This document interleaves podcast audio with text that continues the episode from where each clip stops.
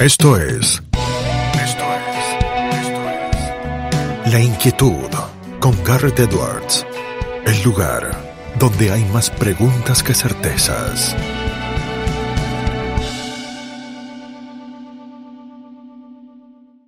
Damos vuelta de página aquí en La Inquietud por CNN Radio Rosario. Tenemos un enorme honor, placer y privilegio. Fíjense, ella es profesora titular de Derecho Mercantil en la Universidad Carlos III de Madrid, es doctora en Derecho con premio extraordinario por su doctorado, licenciada en Derecho y Administración y Dirección de Empresas también por la Universidad Carlos III de Madrid. Ha ganado múltiples eh, premios, es árbitro de la Corte de Arbitraje de la Cámara de Comercio de Madrid, miembro de distintos eh, jurados, eh, ha dado clases y ha sido invitada y ha sido también investigadora y fellow en muchas de las principales universidades del mundo, incluyendo por ejemplo la Universidad de Oxford, incluyendo la Universidad de Tulane, también la Escuela Superior de Santana en Pisa. escribe publica, investiga, delegada para España por Unidad y por Uncitral, eh, sabe sobre derecho comercial, sabe sobre arbitraje, sabe sobre derecho bancario, sobre comercio electrónico, sobre derecho digital, sobre temas de inteligencia artificial y tantas cosas para preguntarle. No es otra que la doctora Teresa Rodríguez de las Heras Bayel. Teresa, qué placer tenerte aquí con nosotros. Eh, te saluda. Muchas gracias, Garrett. El placer es mío y mando un saludo y buenas tardes desde Cambridge, en el Reino Unido. Muchas gracias, Teresa, por sumarte. Y tengo una pregunta más bien abierta como para que comencemos. ¿Las máquinas están tomando más decisiones por nosotros en el mundo del derecho incluido? Desde luego. Desde luego, uno de los cambios quizá más apasionantes que se están produciendo en los últimos años es que si bien la inteligencia artificial, como probablemente todos sabéis, es en realidad un desarrollo científico que nos acompaña desde los años 60, observamos que en los últimos años la inteligencia artificial ha empezado a penetrar en multitud de actividades. Eh, automatiza tareas, automatiza procesos, automatiza actividades. Naturalmente las automatiza especialmente bien cuando son tareas repetitivas, pero hemos empezado observar que se ha producido un cambio, un punto de inflexión en la manera en que las tecnologías están afectando a nuestra manera de interactuar socialmente o desarrollar actividades económicas. ¿Cómo? En primer lugar, porque se está combinando con otras tecnologías, se están produciendo sinergias entre diferentes tecnologías.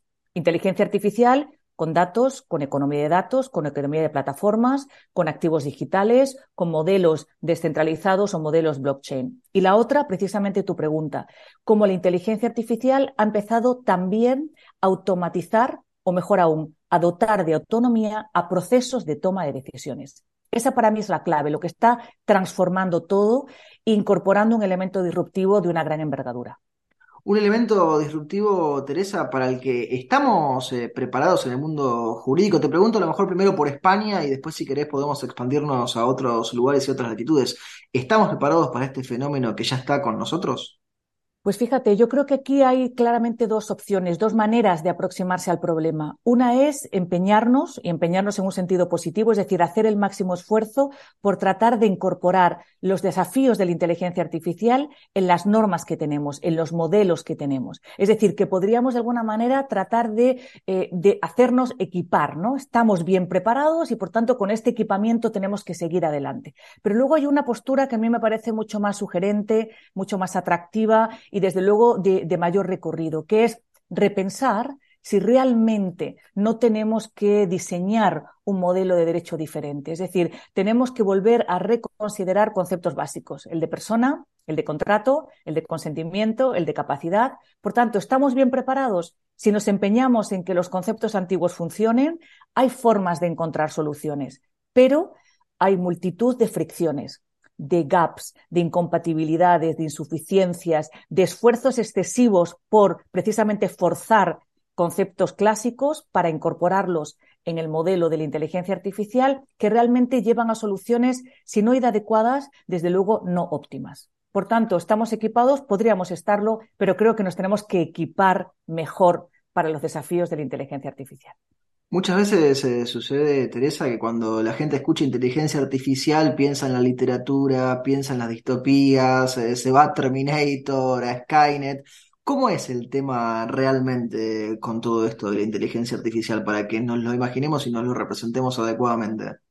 Pues curiosamente hemos tenido en los últimos días, en las últimas semanas, un ejemplo mucho más cercano a esa ciencia ficción de nuestro imaginario infantil, como es el caso del chat GPT. Es decir, eh, poder poner en marcha, poner a, prueba, testar lo que todos imaginamos que sería conversar con una máquina. Y este chat GPT pone de manifiesto que la capacidad que hay de modelaje del mensaje, de modelaje del lenguaje, permite que chat GPT sitúe, nos sitúe en este diálogo cuasi real entre ser humano y máquina. Pero aparte de este modelo que quizá despierta muchísimo más impacto mediático y sorprende mucho más al público en general, ¿dónde está realmente la inteligencia artificial? Pues la inteligencia artificial está, por ejemplo, en una industria, llamamos inteligente, un almacén inteligente que eh, organiza de una manera extraordinariamente predictiva y extraordinariamente eficiente los stocks y los inventarios que cuando el inventario es demasiado bajo, valora cuál va a ser el proveedor que de manera más temprana y a mejor precio va a poder eh, proporcionar y entregar la mercancía, que lanza además una orden de compra. Nos vamos a encontrar con inteligencia artificial en las entidades financieras, que hacen un análisis más sofisticado que nunca del credit scoring de cualquiera de los candidatos. Nos encontramos con modelos predictivos que permiten, por ejemplo, hacer diseños de eh, planes de contingencias en, en caso de catástrofes. Por tanto, la inteligencia artificial está precisamente ahí donde la capacidad de gestionar datos a niveles desde el punto de vista cuantitativo y con una capacidad predictiva prácticamente, yo diría que definitivamente inalcanzable para el ser humano, ahí es donde está el uso potentísimo y actual de la inteligencia artificial. Nos dabas recién, Teresa, un montón de ejemplos prácticos que ya suceden en la vida cotidiana, en la vida comercial con la inteligencia artificial y con estos desarrollos. Eh, imagino también, y nos planteabas dos posturas ¿no? sobre cómo tratar esto desde el derecho, que empiezan a aparecer preguntas sobre qué pasa si la inteligencia artificial se equivoca o si uno la usa mal eh, o si, digo, cualquiera de estas situaciones. Una buena manera de ver cuáles, dónde están esas preguntas y cómo tratamos de encontrar las respuestas, es quizá, si te cuento muy brevemente, cuáles son los tres grandes bloques en los que estamos trabajando a nivel europeo. Por favor. A nivel europeo, desde el punto de vista normativo y regulatorio, hay tres grandes ángulos sobre los que estamos tratando de aproximarnos precisamente con esa segunda postura, ¿no? La más innovadora, la que trata de pensar nuevas soluciones a los problemas de la inteligencia artificial. La primera es la que será en un futuro lo que llamamos la eh, Artificial Intelligence Act, la ley, la gran ley de inteligencia artificial. Es un modelo fundamentalmente de percepción social, es un modelo que está destinado a regular la inteligencia artificial a partir de los riesgos que esta inteligencia genera en diferentes sectores o para diferentes usos. Fundamentalmente esta ley lo que diría es, se puede utilizar inteligencia artificial en multitud de situaciones para multitud de fines, pero hay otros fines, es decir, no es la, la tecnología como tal, sino la aplicación que hagamos de ella, que genera altos riesgos. Y por tanto, la sometemos a prohibición o la sometemos a una regulación más intensa para mitigar el impacto social indeseado que ésta puede tener. Por ejemplo, no utilizar de manera sistemática inteligencia artificial para hacer aplicación de la ley. Es decir, que la policía identifique, pues, por ejemplo, criminales potencialmente peligrosos o que haga una predicción de que se va a cometer un crimen o que haga, por ejemplo, una detención basada en un reconocimiento puramente biométrico utilizando de manera exclusiva inteligencia artificial. Por ejemplo, es decir, es un uso claramente prohibido por el impacto distorsionador que puede tener en la ciudadanía.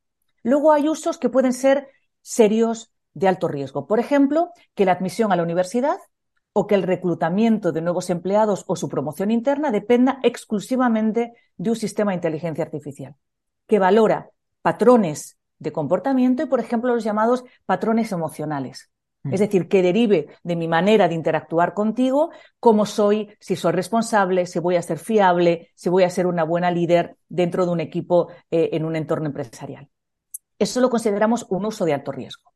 Pues bien, este es el primer ángulo, es decir, cómo queremos incorporar la inteligencia artificial en multitud de actividades, fíjate, públicas, privadas, eh, empresariales, puramente sociales. El otro ángulo es exactamente el que preguntabas. ¿Qué ocurre si las cosas van mal? Y aquí tenemos eh, dos, fundamentalmente dos grandes propuestas en las que hemos estado trabajando desde los grupos de expertos en la Unión Europea para tratar de identificar cuál es precisamente la mejor, el mejor régimen de responsabilidad para compensar adecuadamente a las víctimas de un sistema de inteligencia artificial. Fundamentalmente la pregunta es, ¿vamos a un modelo de responsabilidad por riesgo? Siempre que utilices inteligencia artificial generas un riesgo añadido y, por tanto, debes pagar las consecuencias sin necesidad de culpa. ¿Vamos a un modelo tradicional, el de la culpa, o vamos a un modelo de producto defectuoso? En definitiva, esta pregunta que nos hacíamos al principio, Garrett, de la inteligencia artificial, ¿en qué medida encaja? La inteligencia artificial, ¿en qué medida encaja en conceptos como persona? En conceptos como producto. ¿Es la inteligencia artificial un simple producto y cuando produce un daño es que es defectuoso? ¿O la inteligencia artificial es algo híbrido que toma decisiones con cierta autonomía y que cuando comete ciertos errores, se equivoca, puede producir daños, pero daños que pueden ser discriminar por razón de sexo, por ejemplo. Es decir, nos hace volver a las grandes preguntas del derecho, como decía. Efectivamente, esto es lo apasionante, absolutamente lo apasionante. Y si ahora giramos al tercer ángulo que me preguntabas, que tiene que ver con, pero realmente un sistema de inteligencia artificial puede tomar una decisión vinculante. Es decir, si yo utilizo una cosa muy sencilla como una app de bancario que utiliza un credit scoring en el que hace una lectura biométrica de mi, de mi aspecto eh, puramente biológico, no fisiológico, nada más, toma datos de mi comportamiento en las redes sociales, hace una valoración de mi solvencia y automáticamente decide concederme o no un pequeño crédito al consumo, la pregunta inevitable es, ¿esa decisión de un sistema de inteligencia artificial sin intervención humana en ningún momento es una decisión vinculante? Es decir, eh, ¿realmente ha aceptado un contrato y, estoy vinculada a ese contrato con el banco al quien representa? Ese es el tercer ángulo. ¿En qué medida las normas del contrato las podemos aplicar a la lógica de las transacciones automatizadas? Capacidad, error, consentimiento, renegociación, prácticamente todos los grandes conceptos del derecho, de las bases del derecho. Impresionante el repaso ahí, Teresa, que nos hacías eh, planteando estos tres eh, pilares. Eh, me quedaba, todo era muy interesante, pero me quedaba con esto de los usos de alto riesgo. Imagino que eso también trae a colación la discusión sobre cuánto se vuelve público o no de cómo se toman esas decisiones detrás de lo que no se ve de la máquina, porque uno ve el, el, celular, el móvil que da la respuesta, pero no ve el proceso detrás de esa respuesta, por lo menos no el usuario final. No pauses, ni adelantes, o retrocedas. Quédate en La Inquietud con Garrett Edwards. Qué magnífica consideración, Garrett, porque en realidad estás hablando de una de las grandes preocupaciones y probablemente vaya a ser una de las grandes decisiones de policy sobre las que va a girar la regulación de la inteligencia artificial. Esa idea de que los sistemas de inteligencia artificial son altamente complejos, y altamente opacos. Entonces, como muy bien dices, nosotros lo que vemos es el output final, lo que sale de un proceso en el que no sabemos qué fuentes de datos se han utilizado, cuáles han sido los algoritmos y, por tanto, el diseño, los criterios, los patrones que se han tenido en cuenta en todo este proceso. Y luego un elemento fundamental que quizá no he destacado lo suficiente. No estamos hablando solo de algoritmos y, por tanto, no estamos solo hablando de sistemas determinísticos que llegado a un punto podríamos sistemáticamente anticipar una respuesta. Estamos hablando de sistemas de inteligencia artificial que la normativa futura europea los define como sistemas de aprendizaje. Mm. Es decir, los sistemas de inteligencia artificial tienen que incorporar de alguna manera una técnica, eh, como sabes, Machine Learning, Deep Learning o similares, en las que el sistema tiene alguna solución que le lleva a aprender. Y claro, esto en realidad lo que hace es incorporar otro factor de extraordinaria incertidumbre. ¿Por qué ha llegado a esta decisión? ¿De dónde ha aprendido? ¿Cómo ha aprendido? ¿En qué medida ha aprendido correctamente y como esperábamos? Nosotros vemos solo la decisión final, pero detrás de ella hay multitud de rutas posibles que podemos desconocer. Y venía tu pregunta, eh, la transparencia. Claro, eh, eh, la, la, decisión de policy puede ser transparencia, saber qué hay detrás, pero muchas veces la transparencia no hace más que confundirnos de nuevo. ¿Podría yo entender el funcionamiento de un complejo sistema de inteligencia artificial que decide a qué hospital se le van a dar más recursos contra el COVID? ¿Realmente es algo comprensible a primera vista? No basta con la transparencia. O podría permitir la trampa también, ¿no, Teresa? Eh, Porque eh, digo, eh, yo, yo me pongo como ejemplo, ¿no? Veo cómo funciona el sistema de recaudación fiscal, cómo es que atrapan a los evasores y entonces puedo escaparle a la normativa y al chequeo. Efectivamente, es que fíjate, la transparencia, primero, es insuficiente porque necesitamos explicabilidad. En segundo lugar, es un riesgo porque, muy bien, como muy bien adviertes, puede generar una manipulación en tercer lugar, es un riesgo también para las empresas y un desincentivo, porque transparencia puede significar perder competencias, eh, ventajas competitivas, eh, exponer eh, secretos industriales o comprometer, por ejemplo, determinados activos protegidos por propiedad intelectual o industrial de alguna naturaleza. Por tanto, ni siquiera este objetivo aparentemente indiscutible, transparencia, parecería mejor que opacidad y sin embargo, como ves, está cargado de lastres y cargado de dificultades en la práctica. Eh, estuviste hablando a lo largo de la conversación, Teresa, eh, sobre eh, la inteligencia artificial y mucha vinculación con los contratos, con el derecho mercantil, con la vida en definitiva de, la gente en sociedad.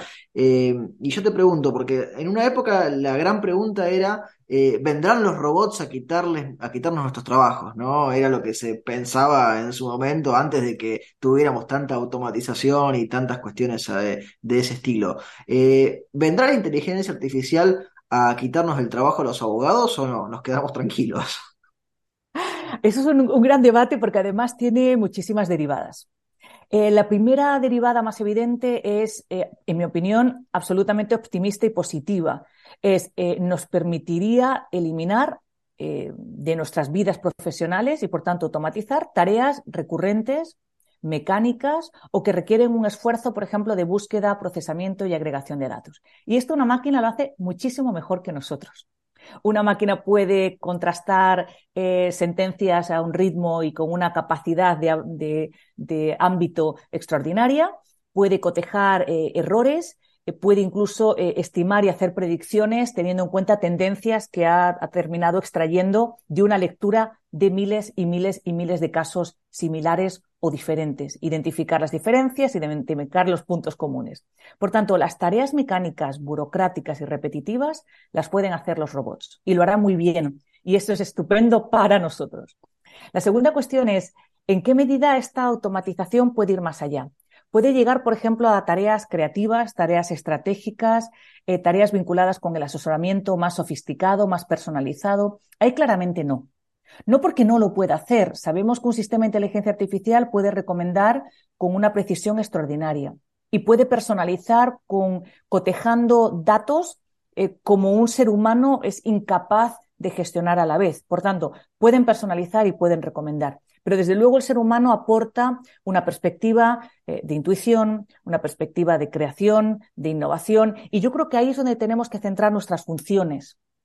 Eh, crear, por ejemplo, contratos o estatutos societarios básicos, probablemente no volvamos a hacerlo, pero tendremos que tener diseñado un modelo muy bien cuidado de sistema de inteligencia artificial que tenga en cuenta exactamente los elementos que a nosotros nos interesa. Es decir, vamos a empezar a prestar funciones en otro lado del proceso, ¿no? Es decir, vamos a, formar parte, por ejemplo, de ese equipo que diseña el sistema de inteligencia artificial y que sabemos que ese sistema de inteligencia artificial es, por ejemplo, capaz de resolver un pequeño litigio de cuantía menor en el que hay de manera sistemática eh, el mismo tipo de conflicto y una solución tremendamente sencilla, o blanco o negro. O tiene razón el vendedor o tiene razón el comprador. ¿Lo puede hacer un sistema de inteligencia artificial? Sí. Lo que sí quería añadir, Garrett, un debate que se está abriendo ahora que es muy interesante, y es que si bien en un primer momento para mí me parece que va a, a, retirar de la carga profesional multitud de tareas que son gravosas, que son onerosas, piensas en otros sectores, son incluso insalubres, son tareas que afectan, por ejemplo, a, la, integridad física.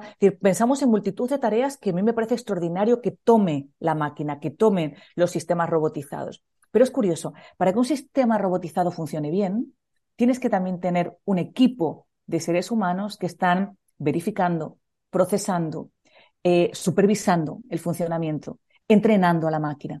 En cierta medida se va a producir un desplazamiento de las actividades que recaen en el ser humano y seguramente una, si quieres, un desequilibrio, ¿no? Estamos acostumbrados a tareas que suelen incorporar tareas mecánicas, tareas creativas y tareas intelectuales y ahora muy probablemente tenemos que repensar nuestra manera de estar.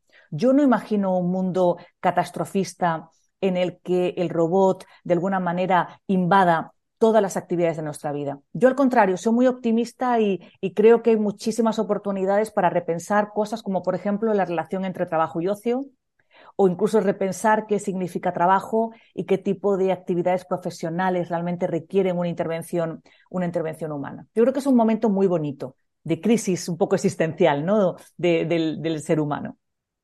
Teresa, hablando de crisis eh, existencial, eh, te robamos eh, una reflexión más y te hacemos la última pregunta que se la hacemos absolutamente a todos nuestros entrevistados en este programa porque se llama La Inquietud y el nombre es un juego de palabras.